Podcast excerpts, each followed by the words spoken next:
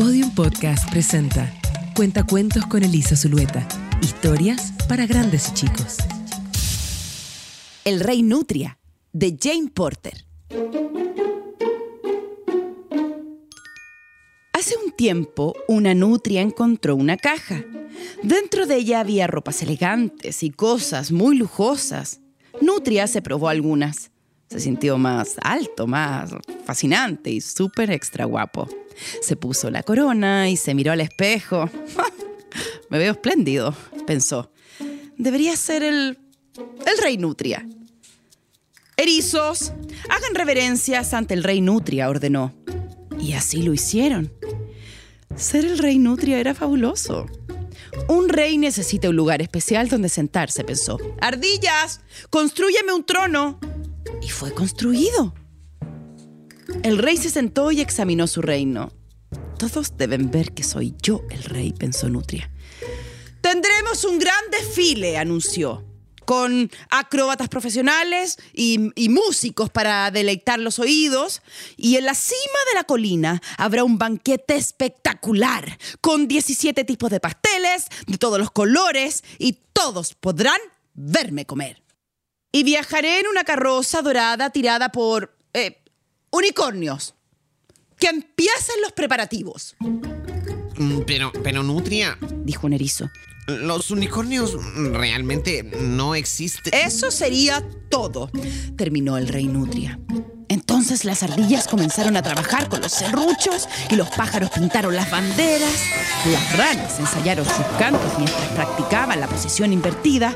Había mucho que hacer.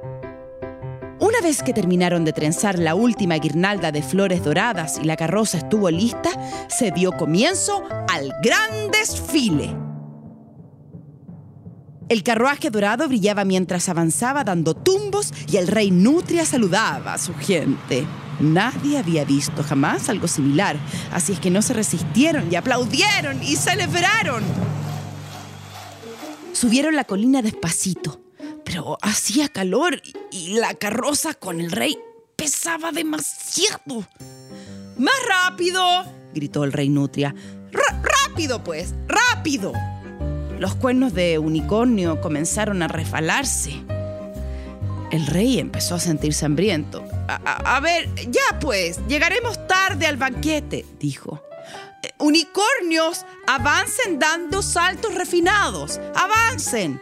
Nadie quiso mencionar que no habían tenido tiempo de hornear los pasteles.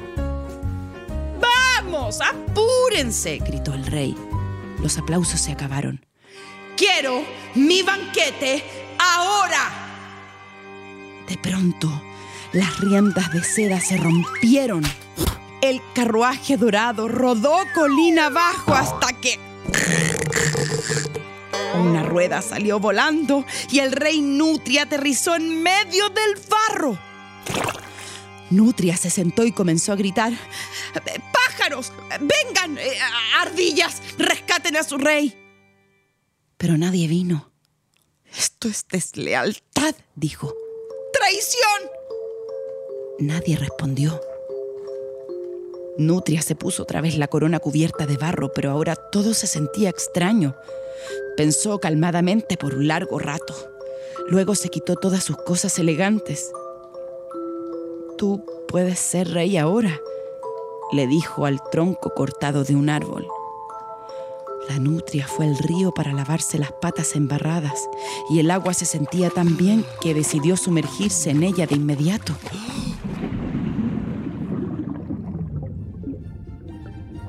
Cuando Nutria salió para respirar, todo se veía muy colorido.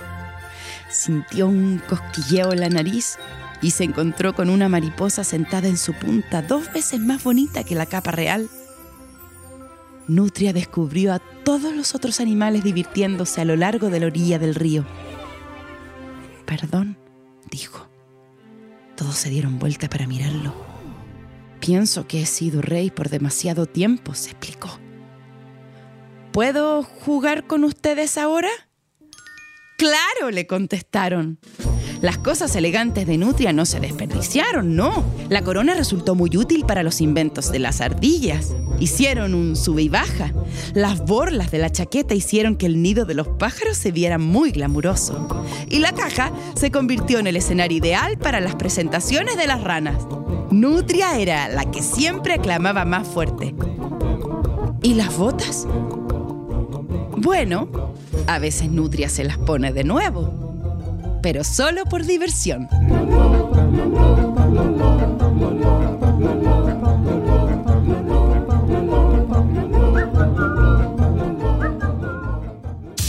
Esto fue Cuentacuentos con Elisa Zulueta. Historias para grandes y chicos. Para oír más cuentos como este, encuéntranos en podiumpodcast.com, Spotify o donde escuches tus podcasts.